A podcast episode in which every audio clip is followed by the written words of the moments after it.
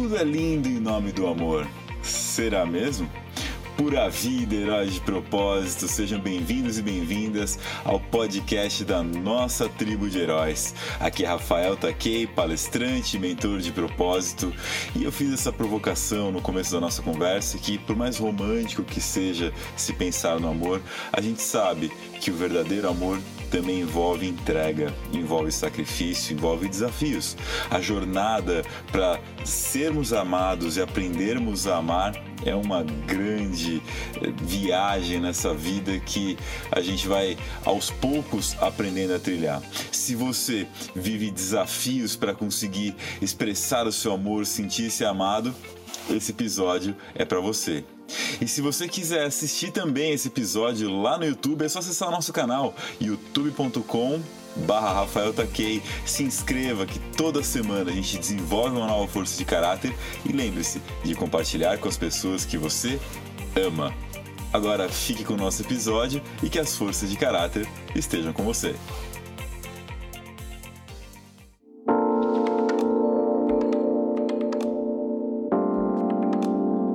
E sabe que tem uma curiosidade interessante que quando eu fiz a, o meu teste das forças de caráter pela primeira vez, no topo das minhas 24 forças, aquela que vem em primeiro lugar foi a força do amor. Sabe como é que eu me senti assim que eu descobri que essa era a, a força que estava no meu topo das forças de caráter? Frustrado. Mas por que frustrado? É porque quando eu olhei lá no topo, eu olhei e falei assim: amor? Mas, mas que força xoxa é essa? Que é? Se essa é minha força, eu sou o que? Um ursinho carinhoso? Eu solto um raio aqui no coração? Esse é meu superpoder? Que coisa esquisita.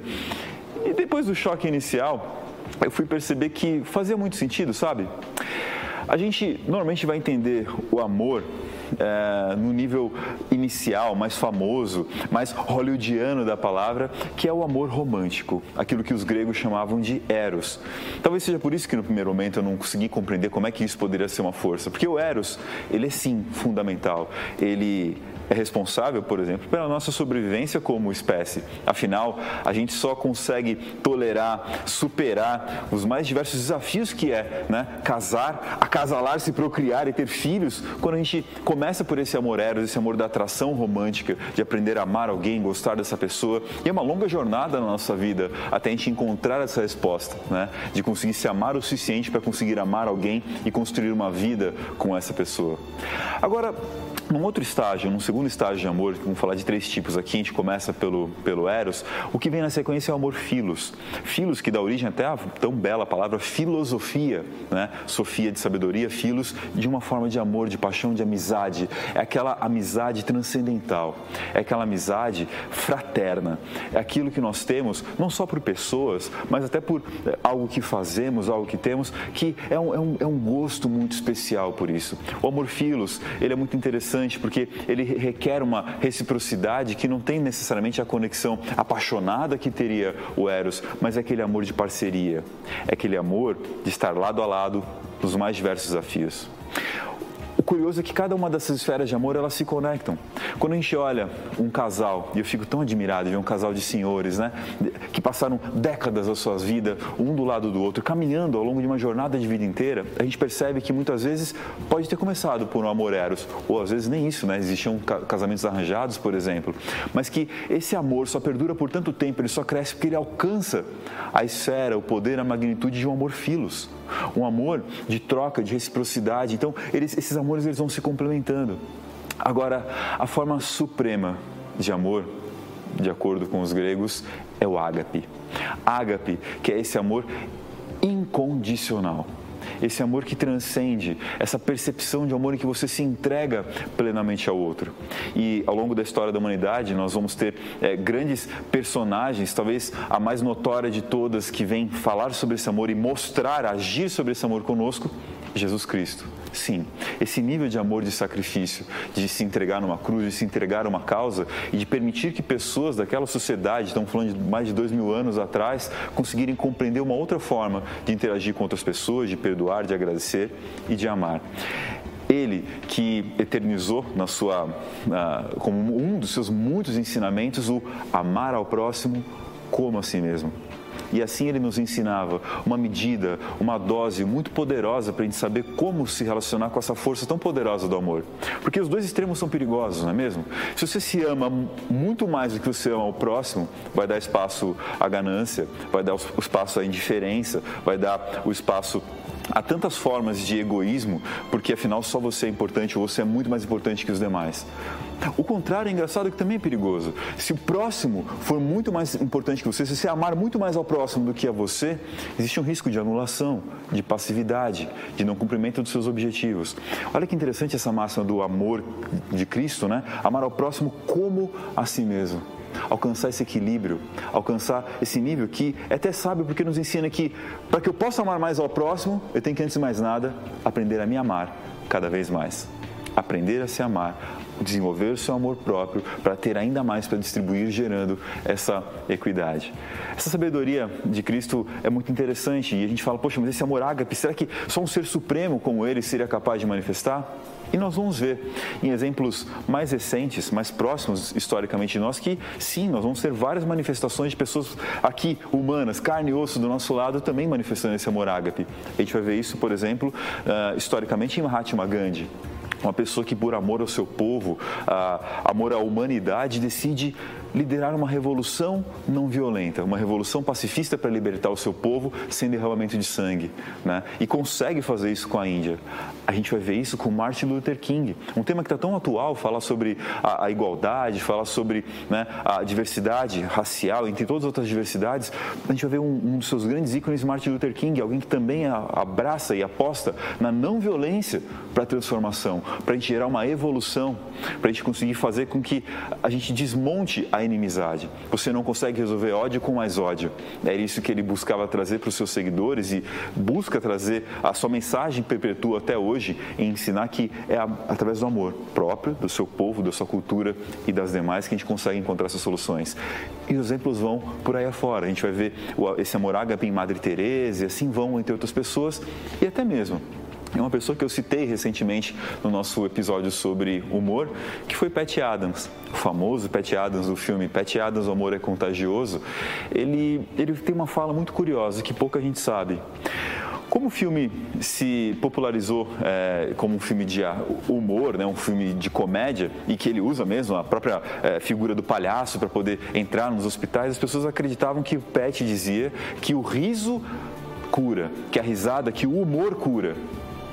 E quando você tem a oportunidade de vê-lo falando, ele explica algo muito mais profundo. Ele fala: não é, eu nunca disse que o riso cura, que o humor cura. Eu digo que o amor, o amor cura.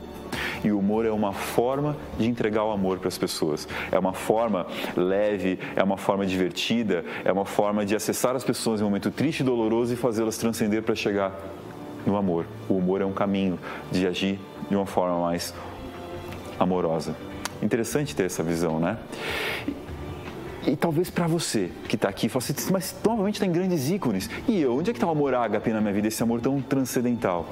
Acho que uma das formas mais puras que cada ser humano que anda pela Terra pode ter de oportunidade de experimentar esse amor é o amor de pai para filho você ser pai de alguém ou você conseguir se conectar com seus pais, curar as dores que é muitas vezes, né, a relação pai e filho para gerar esse amor incondicional.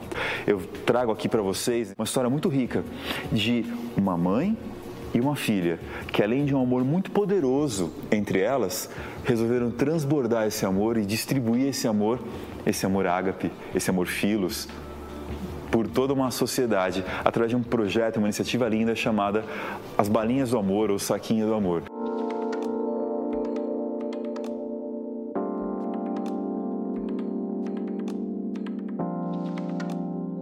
A gente trouxe aqui uma dupla que está arrebatando corações com a sua capacidade de amar e de fazer os outros felizes na forma como trazem amor. Essa dupla que vocês vão conhecer no dia de hoje começaram um, mais do que um projeto, uma ação assim inigualável de trazer amor para as pessoas com um gesto singelo, que é levar a balinha do amor. Bruna, Helena, muito bem-vindas ao nosso programa, viu? Muito obrigada. obrigada. Conta para nós como é que surgiu esse projeto tão legal de distribuir a balinha do amor, Bruna. Uh, uh, o ano passado, logo no início da pandemia, eh, nós eh, nos vimos numa situação muito difícil, né? Eu acredito que ainda estamos vivendo é, essa situação, mas eu acho que o começo assusta muito. E, e eu me vi assim com uma menininha de três anos, é, fora da escola, é, não podia sair na rua, tinha que começar a usar máscara, lavar as mãozinhas toda hora. Então, para eu explicar para ela é, tudo isso, todo esse início de pandemia, eu me peguei é, me perguntando como eu posso usar essa pandemia é, para ensinar a ela, porque eu acredito que é desde criança que se aprende o amor ao próximo, né? É você se doar sem esperar nada em troca, né? E aí é, eu coincidentemente eu vi, não, não desculpa, não, não é coincidentemente porque eu não acredito nisso, mas é, no Face eu mexendo e vi as balinhas com mensagens de positivismo. E ali eu tive uma ideia, eu falei, opa, de repente eu posso pegar essas balinhas, montar um saquinho e mostrar para Helena a forma de apresentar o amor ao próximo, né? Fazer ela com que ela levasse essas balinhas, né, para as pessoas. E, e aí eu encomendei essas balinhas, a princípio era só para lojista, para divulgar os estabelecimentos. E a pessoa, quando eu liguei perguntando, ela pensou, ah, você tem estabelecimento, você quer colocar? Eu falei, não, eu só quero as balinhas com essas mensagens. E aí eu tive a ideia de comprar o um saquinho e, e, montar, né? E quem colocou o nome, realmente, quando nós fizemos a, o primeiro saquinho, é, eu já me surpreendi, porque a Helena falou, mamãe, pode ser o saquinho do amor.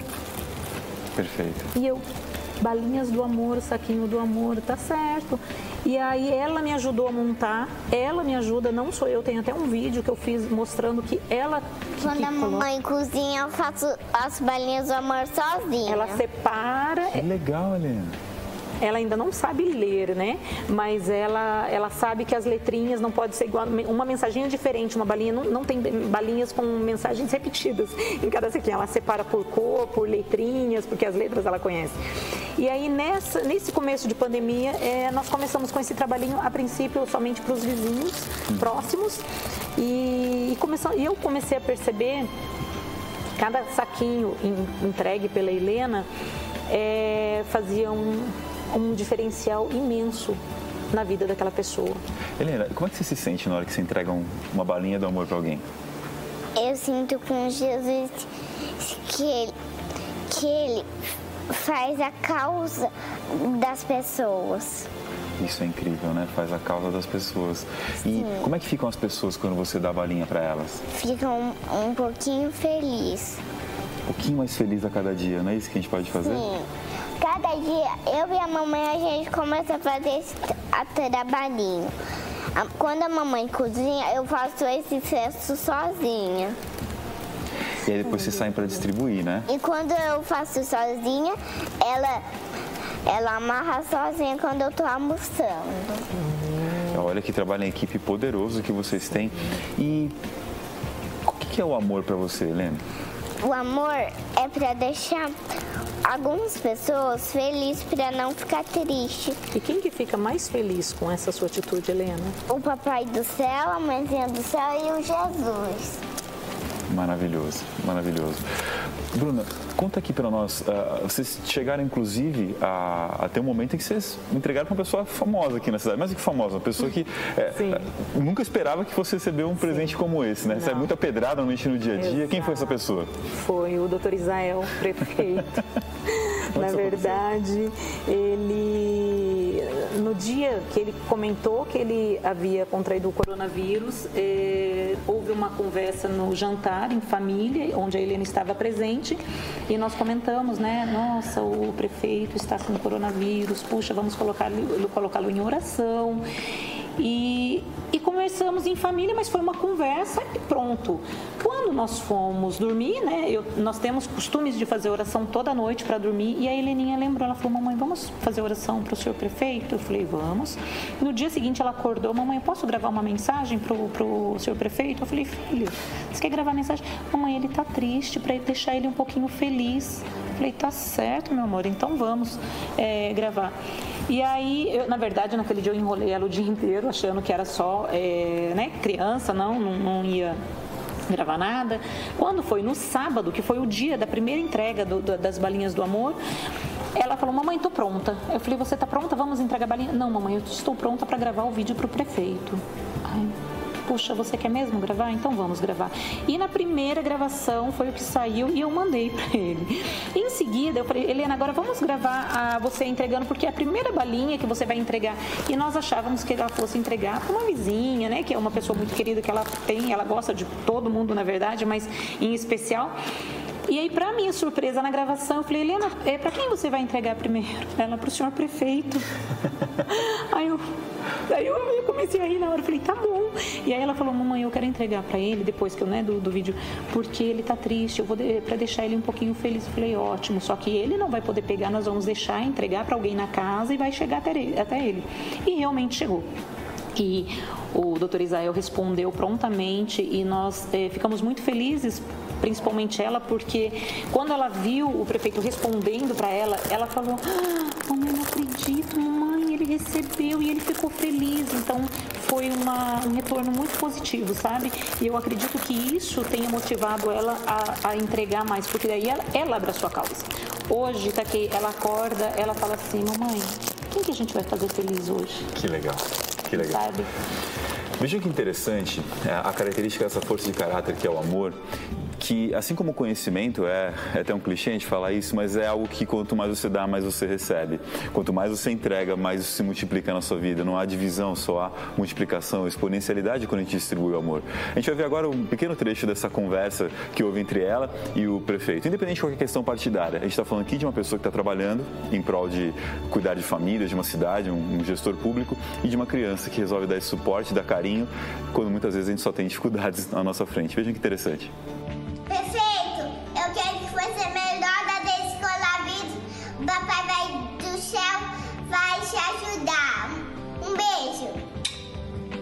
Olá a todos, olá Bia, Bruna, tudo bem? Queria mandar um beijo especial para Helena, essa joinha, essa coisa linda, rica mesmo, né? Nossa, né? puxa, é muito gostoso isso. A emoção flor da pele, né? Se queria isso, conseguiu. Mas olha, eu vou ficar bom mesmo, sabe por quê? Porque você mandou para mim, ó, as balinhas do amor, né? E muitas coisas nessa vida a gente cura com amor. Um beijo para todos vocês. Olha, eu quero agradecer imensamente a participação de vocês no programa. Helena, parabéns por esse trabalho lindo que você faz, por esse amor e essa alegria que você leva para as pessoas com cada mensagenzinha que você leva. Eu gostaria de pedir para você, Bruna, para vocês, Heleninha, para você, Heleninha, para vocês darem uma mensagem final para os nossos espectadores sobre como eles podem fazer para ter mais amor em sua vida. Eu acredito que não existe amor se não existir é, uma fé, Deus na vida das pessoas. Eu acredito que é, nós estamos passando por um momento muito difícil e nós temos que ver o lado bom disso. É, se você está em família, curta a sua família, o máximo que você puder dentro de casa é, faça a diferença para o seu filho, não, não deixe. Hoje em dia, claro que é muito mais fácil dar um celular, um tablet na mão da criança. Tire uns minutos para você brincar no chão ali para pintar com a criança.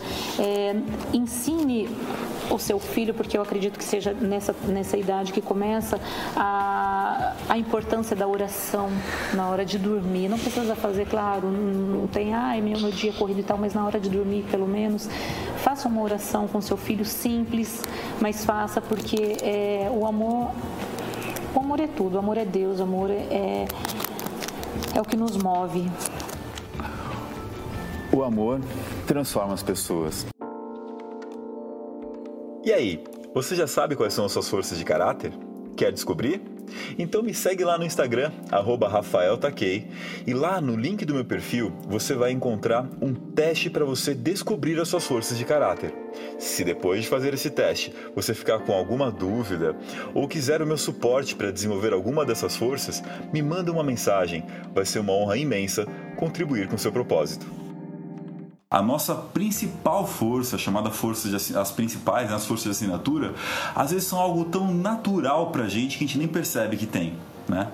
Eu pergunto para você, você sente profundamente que você é amado e que você consegue fazer com que as pessoas que você ama sintam que são amadas também? Bom, esse é um poder que eu desconhecia. É, talvez porque eu sempre tive muito amor na minha vida, é, mas essa jornada da nossa conversa de hoje vai mostrar que esse sempre tem sempre uma vírgula, né? É, o, sempre, o amor que eu sempre tive na minha vida é aquele amor que é familiar, né? É, o amor de mãe, pra vocês terem uma ideia, eu tenho duas mães, né? Minha mãe biológica, Angélica, amadíssima, que eu tanto admiro, e também a minha mãe, que é a mãe do meu pai, na verdade, minha Batian, né, Maria Takei, que devido a questões de saúde minhas na infância tal, ela que cuidou de mim grande parte do tempo, meus pais trabalhando bastante, então se tornou uma grande mãe. Fora outras tantas mães que eu tenho, minha própria Tili, a minha irmã Adriana Drica sempre se considera, né, e sempre comenta sobre a questão de ter sido uma mãezona para mim, né, quando ela ainda era adolescente, ela é mais velha que eu, então ela era adolescente já recebeu esse boneco aqui para brincar, entre outras tantas que eu tive nessa vida. Então, assim, eu sempre tive a sensação de ser amado e, e a capacidade de fazer as pessoas que eu amo se sentirem amadas. Então, ó, que legal, né? Eu achei que isso era uma coisa comum para todos, mas descobri por aí que não é, né? Muita gente convive e luta, trabalha com uma profunda solidão na sua vida. Mesmo cercada de pessoas, cercada de famílias, as relações, os laços não são assim fortes e poderosos. O meu sempre também merece uma vírgula em relação a sempre me sentir amado, porque houve um momento na minha vida, o ano de 2006, em que eu me conectei muito com isso que eu comentei agora, das pessoas que vivem sem ter a plena sensação do amor na sua vida e de transmitir amor na sua vida. Por que 2006? É, eu fui oficial do exército, né? E 2005 foi o ano em que eu fui transferido de São Paulo, onde eu fiz meu curso de formação, para ir servir ao Exército. Foi um ano de muita euforia, tal, tudo certo, tudo bem, mas quando virou 2006, alguns traços da minha personalidade até então, dos meus comportamentos até então, me levaram a uma pequena tragédia na minha vida. Qual que é? A minha última força de caráter que está mais lá embaixo é humildade, né? Não zoa não, hein? Eu sei. é, sim, isso significa que provavelmente por baixa utilização da humildade, volta e meia eu tenho que me ver cuidando da minha vaidade, até de uns certos traços de possível arrogância. Que foi justamente o que aconteceu em 2006. Eu fui primeiro colocado da minha turma de oficiais do exército e eu servia junto com um colega que não tinha tido a mesma classificação e tal, mas um cara excepcional, um cara que no primeiro momento nós fomos irmãos irmãozões assim mesmo. A gente, além de trabalhar no mesmo quartel, a gente dividiu casa lá para conseguir é, rachar com a graninha que a gente tinha lá quando, quando chegou. Então era meu brother e final de semana a gente saía, né, juntos e tal. Tinha, cada um levava lá sua namorada, tinha um negócio de família. O cara era um parceiraço daí, Ribeiro. Valeu, irmãozão. Mas a minha arrogância bateu de frente exatamente com a, maior, uma das maiores forças de caráter que ele tem, que é a humildade. Eu comecei a como, desculpa usar o termo básico aqui, cagar na cabeça dele e querer que ele seguisse tudo que eu falava, tudo que eu mandava. E pior que eu não fiz isso só com ele, eu fiz com cada uma das pessoas com quem eu convivia. Subiu muito pra minha cabeça o ser um oficial aos 19 anos de idade, comandar pessoas que tinham de exército que eu tinha de idade na época. Eu até tentava segurar a onda, mas de uma forma ou de outra, eu volta e meia esbarrava na minha arrogância. O resultado é que de repente eu me vi completa e totalmente sozinho na cidade onde eu morava até então. Taubaté. E aí eu pude ver a falta que faz o amor na nossa vida. Por que, que eu estava sozinho? Minha família estava a quilômetros, mais de 100 quilômetros de distância, então passava a semana inteira sem o contato que eu estava habituado. Em todos os finais de semana eu consegui ir para São Paulo, então eu me vi isolado do Ribeiro, esse meu amigo, de todos os outros tenentes que ficaram sem saco para o meu comportamento ridículo. É, eu comecei a fazer faculdade e não tinha me entrosado com ninguém, então também estava completamente isolado não tinha amigos ainda na cidade com um vínculo forte, eu entendi profundamente o que, que é dormir e acordar sem se sentir querido, bem quisto pelas pessoas. Então, essa força de caráter do amor, que para mim, quando eu fiz o teste, me pareceu tão natural, quando eu puxo na minha cabeça esse momento, eu sei que tem gente que vive assim grande parte da sua vida e que talvez ainda esteja se sentindo assim. Se você é uma dessas pessoas, então fica aqui para esse episódio que a gente vai dar dicas muito legais, muito poderosas para você transcender essa situação. A boa notícia, fechando a história que eu comecei a compartilhar aqui com vocês, é que tudo deu certo no final das contas. Eu pude me arrepender, usar a força de caráter do perdão, perdoar a mim mesmo e aprender a, a, a pedir o perdão, as desculpas a quem eu deveria e baixar minha bola. E vivo até hoje uma grande jornada de superar né, minha vaidade, minha potencial arrogância pelas coisas que eu aprendo, que eu sei, que eu faço que eu não preciso mostrar para ninguém, enfim, é uma jornada desafiadora. Estou aqui, né? É, esses amores que eu falei até agora, o amor de mães que eu tenho, esse tipo de, de amor, de amizade, filha, né? Eles são é, alguns amores muito poderosos. Então existem assim quatro tipos básicos de amor para gente falar um pouco de conceito aqui, né? De acordo com o que é estudado. O amor fraternal é chamado de storge. É você no, no, no, japonês, né, eles, eles usam o termo Ichariba Chode, que significa é, tratar a todos como irmãos desde a primeira vez. Olha que interessante esse conceito. Então, é esse tipo de amor que a gente está falando, né, um, um, amor fraternal para com as pessoas, para com aqueles com quem você mais convive. É, no nível mais de ser amigável, de ter uma afinidade com as pessoas, tem o amor filha. É daí que surge a palavra filosofos, filósofo, né? É quem tem amor pelo conhecimento, sofos, conhecimento, filha é, é, esse tipo de amor que é o da amizade. É, o amor incondicional que a gente, que eu experimentei tanto na, sua, na minha vida, esse de mãe, esse, né, é o de pai e tal, é o amor, ou de outros membros da minha família, é chamado amor ágape. É o amor incondicional, aquele amor que você faz tudo e tudo está justificado por essa pessoa. É incrível, né? Agora, eu sei que tem mais um quarto tipo, e é o que muitas vezes as pessoas chamam de amor, que é o amor eros, o amor romântico, o amor por alguém que você tem uma atração física e muito mais, assim, uma conexão é, romântica no final das contas, né? Confundido muitas vezes com paixão, com interesse, com tesão, enfim, seja lá qual for. E aí, é, tem quatro tipos de amor básicos escritos, mas a gente fez um stories essa semana perguntando o que, que é amor para você. E aqui já vão as minhas primeiras homenagens, né? Deixa eu contar aqui o que, que a galera respondeu nos nossos stories que a gente faz toda, toda semana. A, a minha irmã, a Drica, ela escreveu que amor é plenitude, né? A força da plenitude na sua vida. A Michelle Young, tô lendo aqui, por isso que eu tô pra baixo, tá tudo marcado no computador. A Michelle Young comentou que amor é o que preenche o coração de alegria. Sempre a resposta e não a pergunta. É interessante isso, né? Não é muito o que se perguntar sobre amor, ele é a resposta por si só. A, a Gabriela Cipriano falou que amor é sentido na sua vida. A Rosa Alves falou que é cuidado e atenção.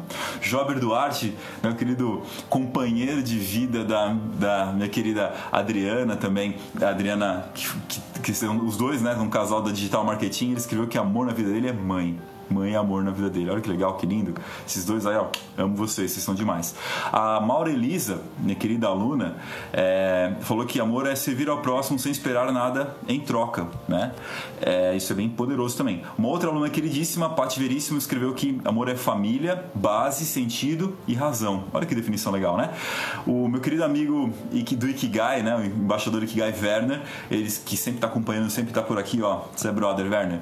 Ele disse que ele só escreveu uma palavra, eu. Mas, mas como assim, amor? Eu? Que egocentrismo é esse? Não, mas é um conceito muito mais legal que a gente vai comentar um pouquinho mais para baixo na hora que a gente fala das dicas e que ele mesmo ajudou muito. Eu é no sentido de amor próprio. Tudo começa em você encontrar os seus motivos, o seu potencial para ter amor próprio. Interessante, né? Meu querido é, soldado, né, companheiro de caserna Pascoaloto, Léo Pascoaloto escreveu o seguinte, que amor é quando você consegue olhar para o seu próprio pensamento e se sentir em paz com você mesmo. Como é, tem muita conexão com o amor próprio que o Werner disse pra gente. A Drica Damas disse que tudo que é feito com alegria nos conecta ao amor. A gente aprende que a gente ama não só pessoas, mas a gente tem amor próprio, amor a outras pessoas, mas ao amor às situações, você fazer coisas com amor. Olha que legal a definição, a visão dela. A Isa Kubota, fechando os stories aqui, comentou que amor é um sentimento profundo, inexplicável e perfeito. Bom, então eu sempre tive meio que por garantido os amores, né? É, a o Filha, o Storge, que eu comentei aqui com vocês, mas um tipo de amor foi uma longa jornada na minha vida. Eu sei que talvez tenha sido e seja ainda esteja sendo para muitos que estão aqui assistindo essa, essa live, essa nossa conversa, que é o amor Eros. Esse não veio de mão beijada para mim. Esse eu não pude dar por garantido. Esse eu tive que viver uma longa jornada para entender exatamente como ele funciona, onde é que eu me encaixava nesse amor romântico, né? É, é uma coisa que curiosa, falando sobre esse amor Eros, o tema da nossa semana de hoje, que, que eu estou tratando hoje que eu me comecei a apaixonar muito cedo na minha vida. Não sei se influência do tipo de desenho, de filme que passava na época que eu tinha, eu era criança, mas eu, eu lembro que minha primeira grande paixão foi logo na pré-escola. Uma menininha chamada Aline. É... Eu achava aquela menina linda, ficava fascinado por ela. Tão fascinado que resolvi escrever uma cartinha de amor para ela. É, eu passei uma tarde inteira, mal tinha sido alfabetizado, e eu fiquei lá escrevendo uma cartinha, lembro muito bem dessa cena, minha avó passando roupa lá tal, e eu escrevendo a cartinha, achando o máximo, e eu escrevi, desenhei, fiz tudo tal, aí dobrei a cartinha muito feliz e fui no dia seguinte entregar para ela aquela cartinha com toda a declaração que veio do fundo do meu coração, e sabe o que aconteceu? Ela pegou, amassou, jogou no chão e saiu dando risada. Eu me lembro até hoje dessa cena.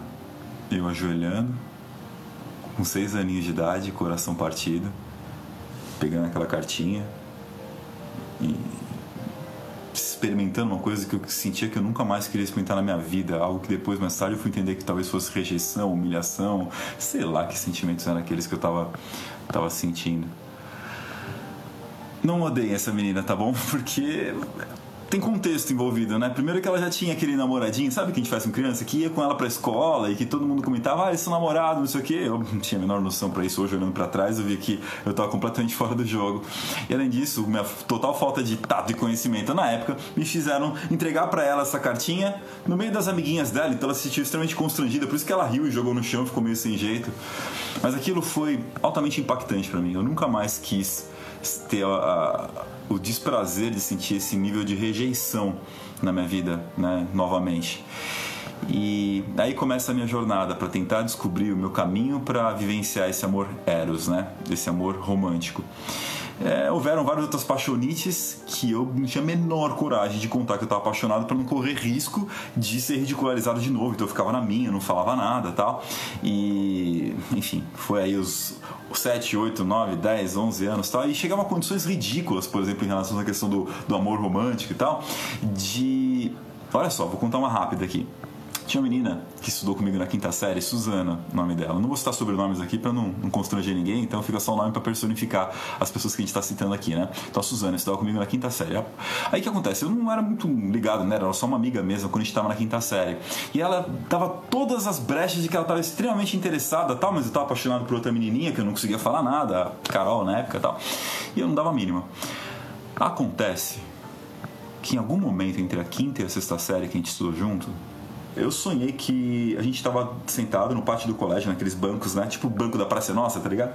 E eu abraçado com ela aqui assim, e eu senti uma sensação de plenitude, uma coisa boa, exatamente o oposto do que eu tinha sentido com aquela história lá da pré-escola tal. E adivinha o que aconteceu? Eu acordei apaixonado. Já aconteceu com vocês? De ter um sonho assim, se acordar. Enfim, aconteceu comigo, eu sei. Nunca perguntei se aconteceu com outra pessoa. Ninguém nunca me contou que teve uma dessa assim, de sonhar com alguém que não dava mínima e de repente acordar apaixonado pela pessoa. Bom, aconteceu isso. Aí eu fui lá, comecei a ficar apaixonado tal. E olha que ridículo. Eu já sabia que ela estava afim de mim. Todo mundo comentava isso. Eu não consegui fazer absolutamente nada. A gente estudou ainda a quinta, a sexta série inteira era meio que, para quem é, eu vou entregar a minha faixa etária ali, né? Quem assistia o Dog Funny, lembra? Era o Dog Funny e a Pat Maionese, assim, todo mundo sabe. Anos Incríveis, o, o, o, Kevin com a Winnie. Era isso. Exatamente esse amor ridículo que os dois sabem ninguém faz nada, né? Pois é. E ainda mais esperado do homem lá tomar uma atitude, né? Podia esquecer, esquecer não ia atitude nenhuma, tamanho meu medo de passar pelo ridículo que eu passei na pré-escola. Bom, os anos se passaram. É eu passei esse vai, não vai, até chegar lá por volta do, do meu colegial. E, e aí, de novo, né? Nossa, deu um trabalho pra menina. Tinha uma menina que também tava nessa de se conhecer, esse amigo e tal, ela deu, meu, se esforçou muito. Nossa, a, a Lu, né? A Lu, ela ela fazia Kung Fu, que nem eu, em outra academia, mas fazia Kung Fu. Ela foi em todos os meus campeonatos. Ela me dava bola de todo jeito. Eu era um péssimo aluno no segundo colegial em termos de disciplina, assim, um sem vergonha da cara mesmo. não estudava, não queria saber de nada tal. E a Lu, meu, se não fosse ela, eu tinha reprovado com certeza, coisa que nunca aconteceu na minha vida. Então ela passava a tarde inteira me ajudando, me ensinando. Enfim, uma pessoa, ó, Lu, que maravilhoso.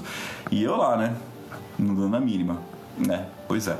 Até que eu comecei a perceber a importância que tinha essa menina na minha vida. E comecei a imaginar se ela começasse a não me dar mais bola, que falta que ia fazer. E comecei a ver o quanto que era legal. Ó, ela investiu mesmo, viu?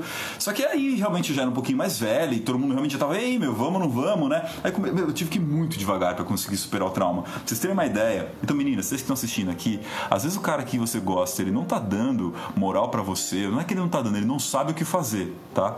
Entenda isso. Se puder facilitar, deixar a mensagem óbvia, o óbvio não é óbvio, né? Vai facilitar muito muito na tua vida, tá? Mas olha o que aconteceu. Eu comecei primeiro a. Ah, brinca aqui, dá uma encostadinha, né? Põe a mão nas costas, aquele negócio. Aí depois, é, quando eu fui ver, eu de repente tava andando às vezes meio de mão dada com ela. Aí depois a gente ficava abraçado no intervalo. Ó, pensa na menina perseverante começou isso tudo lá no começo, segundo colegial, levou um ano até eu tomar uma atitude, percebeu que eu senti, tomou uma atitude, e finalmente rolou aquele beijo maravilhoso, né? Ah, que coisa incrível! Eu finalmente encontrei o amor recíproco, que legal! Foram felizes para sempre? Claro que não. claro que não, porque isso aqui não é história de conto de fadas que tudo dá certo na primeira, aquela coisa incrível. Nada disso, né?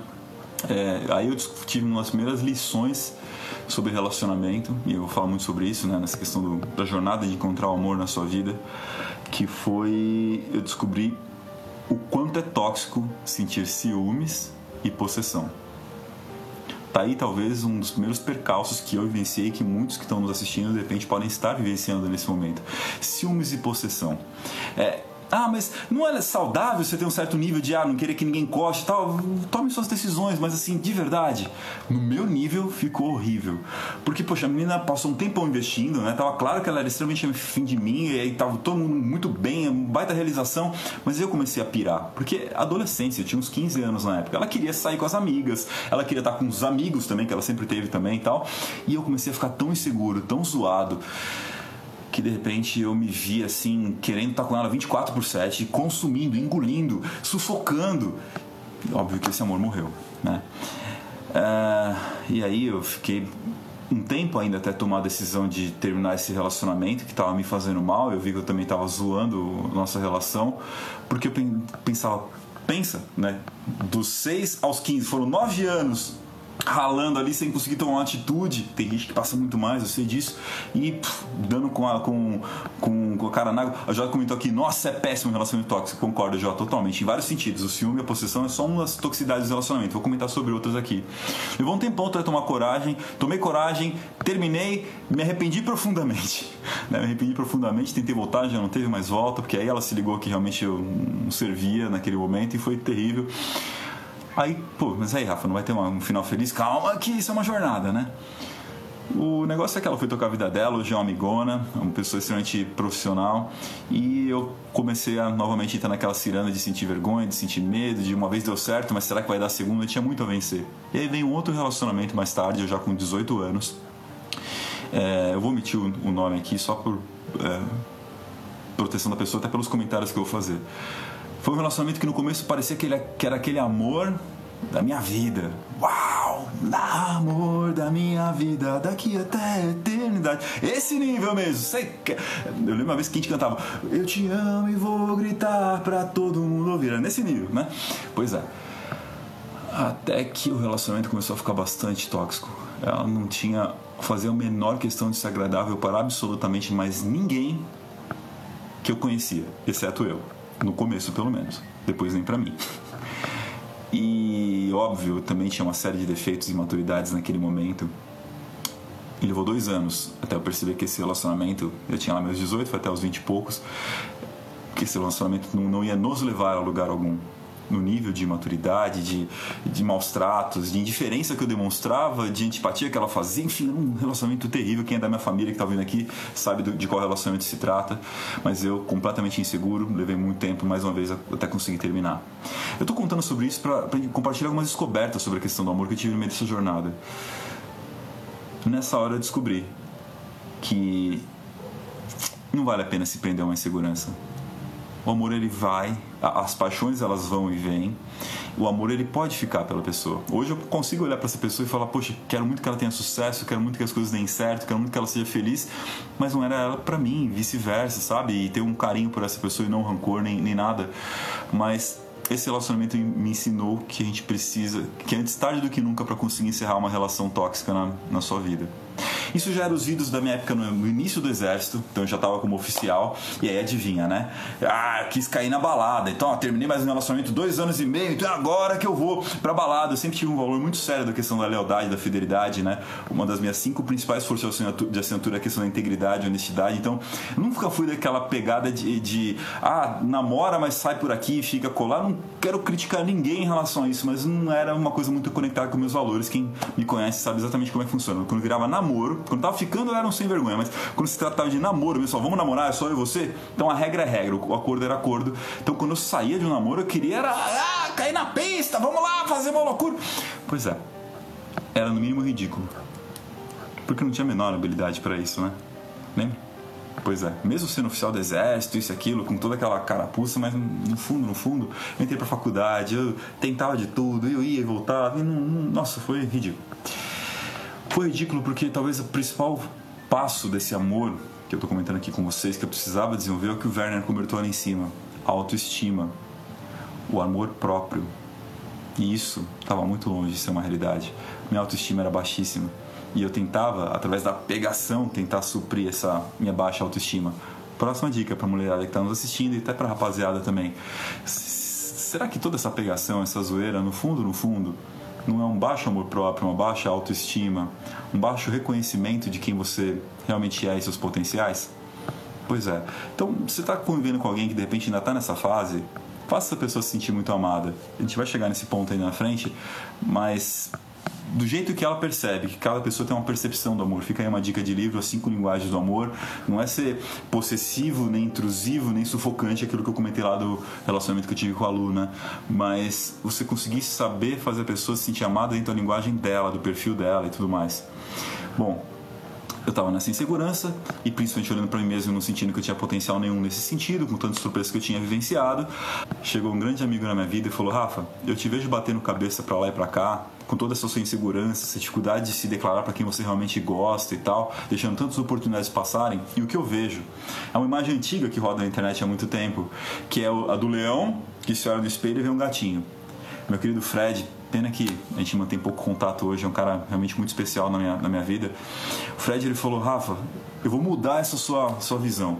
Eu vou apresentar minha amiga mais gata para você e você vai ficar com ela. Ela é modelo, ela é isso, ela é aquilo. Eu falei, você estar viajando na tua cabeça. Impossível. Nenhuma menina dessa vai me dar mole na vida, tal. Autoestima lá no chinelo, né? Bom, ele é bom no que faz. E foi justamente o que ele fez. Ele era uma grande amiga dele, ele já fez o quê? Preparou a lição de casa. Chegou pra ela e falou assim: Nossa, vou te apresentar um cara que é oficial do exército, não sei o que, isso e aquilo. E ele, nossa, ele pintou assim. Cara, depois do que ele pintou era só eu não ser um psicopata que já tava na mão, né?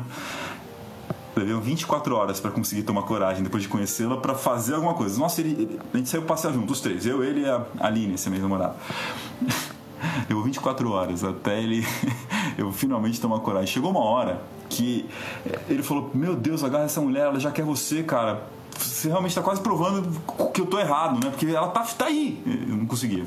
Pois é. Criei coragem com tanto impulso e a gente teve um namoro maravilhoso uma menina que foi realmente muito, muito especial, assim. Claro que, mais uma vez, né, por imaturidades da, da época, assim, de perfil comportamental dela, meu, é, enfim, até as fases que eu estava vivendo no exército e tal, chegou uma hora que a coisa não caminhou mais, a gente se separou, cada um seguiu um destino. É, mas ali eu realmente criei muita autoconfiança naquele momento, né? Mas eu vi que autoconfiança é diferente de autoestima.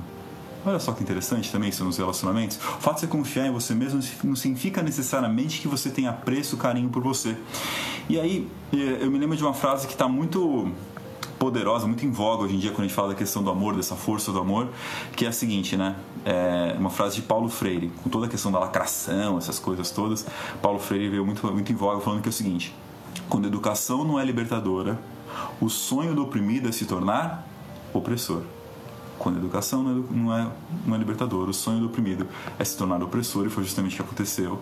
Se eu me sentia rejeitado, se eu me sentia alguém desconsiderado, ah, tinha chegado o meu momento de rodar na pista. Vamos lá! Ridículo, né? Eu sei, eu sei, eu sei, tudo bem. Essa fase já passou. Aqui em cima a foto já te conto. Mas enfim, vá, vamos lá, agora vamos pegação, não sei o que, vamos ficar aí e tal. Você deve ter conhecido um cara assim, né? Talvez você seja esse cara ainda, não sei. Enfim. Ia pra pista e tal, não sei o quê. Mas era ridículo, porque no fundo, minha força de caráter e assinatura tá lá comigo desde sempre na minha vida. Eu queria encontrar um parzinho pro meu chinelo, né? Uma, uma luvinha pra minha mão. Então era no máximo seis meses de pista querendo bancar alguma coisa de pegador e eu tava novamente namorando. Isso aconteceu em vários ciclos aí. Eu vou encurtar, obviamente, não ficar contando todas as relações que eu tive aqui nem nada. Isso aqui foram só os, os inícios né, das superações. É, mas o legal, e aí vem muito do que a gente está falando sobre essa força do amor eros, é que cada amor que eu tive na minha vida, e cada um deles eu achei que tinha sido finalmente o amor da minha vida que eu encontrei, namoros que eu tive, é, foi um grande aprendizado um grande aprendizado, aprendizado sobre mim mesmo, sobre meus vícios, sobre meu, até sobre as minhas virtudes, o que realmente eu fazia que agradava, o que não agradava. Foi um grande exercício de autoconhecimento, é como um espelho assim a relação que nos ensina a entender o outro e a nós mesmos nesse sentido, mas até em aprendizados mais bestas, simples, né? Poxa, eu fui criado com todo o conforto, lembra do amor ágape? Tudo que eu precisava estava na minha mão e tal, é, pelas pessoas que me, me cuidavam ali na minha infância e adolescência. Então, eu aprendi coisas das mais bestas com algumas das minhas namoradas, como por exemplo lavar roupa. eu tive uma namorada que me ensinou a lavar roupa. Teve outra que me ensinou a usar o cartão de crédito para acumular pontos e vantagens para viajar. tipo coisa que eu não sabia fazer. Jeg, né? Mas enfim. Até cozinhar. Nossa, eu tive uma, uma namorada que ela cozinhava hiper bem, aí eu queria até acesso à comida que ela fazia, mas ela vivia hiper ocupada e ela muito esperta fazia o quê? Ah, eu tô vou, chegando no trabalho, compra tal coisa. Aí depois, na outra vez, ah, já, já que você comprou, já vai cortando. Ah, não, já que você já cortou, então vai colocando aí. Quando eu fui ver, eu tava cozinhando já pra ela. Essa aí é uma marota, né? Quem tá assistindo, se você assistir, você vai saber quem é. e assim foram, grandes aprendizados. Então, essa é uma coisa interessante dessa jornada do amor, dessas várias experiências. É que muito mais do que aprender o seu caminho para o amor na sua vida, você aprende um caminho muito poderoso sobre você e sobre como viver, além de tudo. Legal nessas idas e vindas. Eu acho muito lindo, assim, quando a gente vai ver as gerações mais antigas, que é, as pessoas se encontravam ou eram apresentadas e desde o primeiro namoro e até o final da vida, né? É uma coisa incrível, mas. E vejo muito hipervalor da pessoa aprender a fazer funcionar um relacionamento arranjado. Existem estudos de que nessas sociedades que o casamento é arranjado, o nível de sucesso na relação não é só sucesso de não se separar porque tem um fator cultural, mas a felicidade, compromisso mútuo, mesmo, medida assim, tipo de é, qualidade de relacionamento, funciona hiper bem, porque a pessoa não fica querendo trocar toda hora, não é que nem roupa, né? Mas vou te dizer que na nossa sociedade também tem um valor isso, na nossa jornada de desenvolvimento. Enfim, não tem um certo, não tem um errado, tem o valor de cada um, né? Uh, comentei que cada retorno da pista, em, em, em, cada namoro desses, levava uma questão de cura da minha autoestima ferida lá atrás que eu tinha percebido, uma coisa bem freudiana, né? Você raramente me vem falar sobre Freud, mas ele tem lá os seus, seus méritos, méritos de fundar psicologia, óbvio, né? Mas tem poder até hoje muito do que ele trazia. É, e essa foi a jornada que me trouxe até aqui, até a Lana. Essa sim é o grande amor da minha vida, a mulher com quem me casei. Eu nunca tinha passado mais do que dois anos em relacionamento. Hoje já são, estão completando oito anos que eu e a Lana estamos juntos e fala, mas você já teve tantos amores na sua vida, será que esse é mesmo? Só porque está casado? Não, não é só porque está casado. Pra vocês terem uma ideia, nossos pais, meu pai, a mãe da Lana, foram namorados na época de faculdade. O seu pai e a mãe dela foram namorar na faculdade. Será que vocês são irmãos? Não, não são irmãos. Isso não é história mexicana e nem Game of Thrones, né? Quem entendedores entenderão. Não é nada disso, não. Mas é uma história muito legal do amor da minha vida. O que eu quero contar com tudo isso? Por que eu me estendi tanto em falar sobre essa jornada do amor eros da minha vida? Eu quero dizer o seguinte: nunca desista da tua jornada de evolução para se tornar a pessoa que fará um relacionamento funcionar na sua vida. É, não é uma questão só de ser ah, é predestinado, não é predestinado. Mas eu tenho certeza que se ela tivesse surgido aos meus 18 anos, talvez tivesse dado tão errado como aquele relacionamento tóxico que eu comentei com vocês, porque eu não era a pessoa preparada, pronta para isso. Eu teria cometido uma série de erros, talvez inaceitáveis, como eu cometi com minhas ex-namoradas, ou teria sofrido, ou não entendido, enfim. Era o momento da gente se encontrar e as coisas funcionarem. Até hoje estamos labotando para fazer as coisas funcionarem. Esse felizes para sempre não é alegres e tudo perfeito para sempre. Feliz é uma construção contínua, não é? Do amor eros na nossa vida.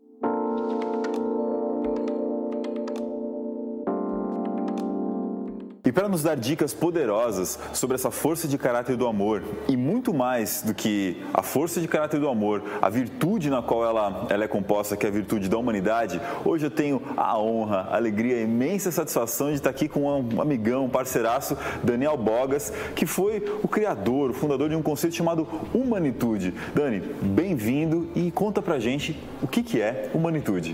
Muito obrigado, Rafa. Humanitude, essa palavra ela já fala tudo. Foi uma, uma uma, uma pesquisa e um trabalho para entender como a gente realmente colocar a prática da humanidade em ação. E a palavra surgiu, a união de ser humano mais atitude, humanitude, que busca uh, o aprimoramento das virtudes humanas, né? Como justamente a gente está falando aqui disso, né? A, a humanitude ela revela, é uma palavra que expressa um neologismo que traz essa, essa ação, que traz essa atitude humana. Né? Hoje, hoje em dia está em alta a gente falar de humanidade, humanidade o tempo todo, né? as mídias estão tá colocando aí sobre ser humano, cada vez mais humano. Então a proposta é que essa palavra traduza todo esse conceito, todo esse cenário. E isso é curioso a gente trazer essa palavra humanitude para realmente quebrar uma, um, uma confusão que pode acontecer, porque todos nascemos seres humanos, mas nem todos agimos com uma verdadeira humanidade, temos atitude de, de, de ter humanidade, né, Daniel? Isso é muito pertinente a gente falar disso, porque não a, a humanidade, as pessoas, ah, foi um ato de pura humanidade. A humanidade já é uma classificação nossa, né, como seres Biológica. humanos, uma raça, né, tem elementos maravilhosos, tanto que o ser humano é o único animal que se reproduz em qualquer local do mundo e ele tem um, um filhote, né, um, um elemento fértil né, dessa relação, do acasalamento de dois humanos. Os animais em si não conseguem acasalar e procriar em qualquer local do mundo. Olha que coisa magnífica, o ser humano consegue. Né? Então, Biologicamente, é uma... somos incríveis. É, exatamente, né? uma, uma potência, né? ser humano é capaz de prever futuro e tudo mais. Mas agir com humanitude, que é esse sentido, é utilizar a sua humanidade e, basicamente, é deixarmos de ser robôs automáticos, sair do piloto automático. A nossa tendência racional é ficar automatizando a vida, uhum. né? para economizar energia cerebral, para economizar energia corporal também. O cérebro tende a fazer a gente automatizar, que é o animal, reagir né, instantaneamente ativo e reativo. A busca da humanitude é buscar uma virtude que contribua com o todo. Então, essa volta para essa pegada da humanidade é pensar no todo, é pensar holístico, é pensar global, é pensar na tribo e não só em mim mesmo. Não garantir meu alimento como animal, não garantir a minha sombra, mas a sombra a coletiva. Nossa sombra, o Isso. nosso alimento. Então, e, esse é o momento. E, e, como é que a gente faz para desenvolver a nossa humanitude? Muito legal. É, dentro dessa pesquisa, foram, foram anos né, trabalhando, e pelo menos com um afinco, sete anos, foram 20 anos de atuação e vendo todo esse cenário, até chegar nessa palavra e poder é, me tornar autor da palavra, né, registrá-la e ser hoje uma autoridade em humanitude. O que, que é bacana dela? Ela começa muito simples, Rafa, e isso que é bacana para você que está assistindo e para todo mundo que vai é, buscar um pouco mais da humanitude, ela é muito simples. Né? A gente tem uma diferença de simplório, simples, ou então né, algo extraordinário. O simples ele é, é a maior sofisticação que existe na natureza. Na natureza ele é simples e extremamente complexa. Então a gente começa justamente por três Hs, é um H trino. Então o primeiro H é humildade, realmente a questão de você estar entendendo que tem algo maior, uma força maior. E o segundo momento, a sua habilidade, vários tipos de habilidades. A gente tem três níveis de, de habilidades, né? Habilidades mais grossas, mais brutas do dia a dia, uma habilidade de relação humana e uma habilidade de se conectar com algo maior, intuitivo, com Deus, com o cosmos, com, com o universo, com algo maior, com essa energia que emana e conecta todo mundo. Então, a, o terceiro H vem para o humor, que é a gente conseguir interagir com isso tudo e manter o estado de espírito em paz. Então, o humor não é comédia né? A humildade para eu reconhecer algo maior, a habilidade para eu me desenvolver e contribuir com essa conexão toda e o humor, que é aquele tempero diário, de dar risada da vida, dar um pouco risada da dor, né? Dar um pouco risada também dos nossos tombos, das nossas palhaçadas da vida. Mas com realmente tempero, né? Aquele, aquele temperamento bem humorado todo dia. Aquilo que faz tudo valer a pena. Isso, e aí é positivo, né? E é preventivo. O legal da psicologia positiva é que ela não não é remediativa como a psicologia convencional e a psiquiatria, né? E, e a psicanálise, que ela vem já trabalhar angústia. A psicologia positiva é para não gerar angústia. Uhum. Ela já traz essa percepção da humanidade, que a gente está bem focado em uma das seis virtudes, né? E essas forças de caráter para que você seja um ser humano que irradie humanitude. Né? A base da humanitude são as virtudes, é a atitude de ser virtuoso, que é justamente entender essa coletividade, né? Se colocar no local do outro, pensar pensar no outro antes de agir, falar, ou ser simplesmente né, reptiliano, aquela coisa do né, bateu, levou. Instintivo. Instintivo. E aí, dentro da nossa força de caráter de hoje, que a gente está falando sobre o amor, como que a humanitude contribui para que a gente desenvolva e conquiste o amor na nossa vida? Maravilha. Quando a gente começa a praticar esses três Hs, nem todo princípio é o amor. Né? É, isso é, é, universal, a gente é sabido e o amor é trino. A gente comentou agora há pouco, você já teve também outros programas aqui com esse conteúdo sobre os três tipos do amor. Quando a gente começa a, a olhar para o outro, a gente começa a se identificar. Então, esse momento de amor da humanidade, uma prática de humanitude, primeiramente olhar para dentro. É, a gente costuma falar de um habitat humano que ele é triplo também. O olhar para dentro, o olhar em volta e o olhar para algo maior, que é esses três Hs representando isso. A maneira de começar a exercer o amor é se cuidar se cuidar, estar bem, se autoconhecer, se analisar, se questionar e melhorar e pelas pequenas coisas. A atitude humana ela não precisa ser grandiosa, eu não preciso sair com uma placa para rua, né? Tem os ativistas que são espetaculares também que fazem isso de cara. Sim. E é importante, mas mudar as pequenas coisas na vida, pensando na melhoria do outro e minha também, que é a chave. E isso parece muito fácil, mas na prática a gente vai sendo sabotado por pequenas ações e não analisa que se eu for uma pessoa em humanitude e essa atitude humana, eu vou ser cada vez mais gente, mais gentil, praticando a gentileza. Então essa é uma sacada muito rápida de ser mais gentil. Abrir a porta no carro, abrir a porta né, para uma pessoa, olhar nos olhos, cumprimentar, elogiar e perceber o outro parar também de olhar demais para si e começar a olhar ao seu redor e irradiando essa positividade. Né? Quem que não gosta de um olhar de carinho, de um abraço, um aperto de mão, um elogio, um elogio sincero, até um alerta sincero. Verdade. E isso está faltando hoje em dia. Né? A gente se, é, a gente se robotizou, né? ficou mecânico e a humanidade inteira agora está buscando essa volta à essência humana, que é o contato, o carinho, o afeto e que no fundo se torna uma palavra chamada ternura, que é uma acolhida, né? Ser uma pessoa mais terna. Excelente, Daniel Bogas. Bogão, muito obrigado por ter vindo aqui no nosso programa. Esse foi Daniel Bogas. Quem quiser conhecer, procura por Humanitude, procura por Daniel Bogas. Vai ter conteúdos incríveis como esse que a gente teve agora. Gostou da nossa conversa de hoje? Quer saber como eu posso contribuir ainda mais contigo? Então acesse nosso site www.rafaeltaquei.com.br. Lá você vai ter mais informações sobre as nossas palestras de propósito, engajamento, entusiasmo, empreendedorismo, além de descobrir como a nossa mentoria de propósito pode te ajudar a superar os seus desafios. Muito obrigado pela companhia e que as forças de caráter estejam com você.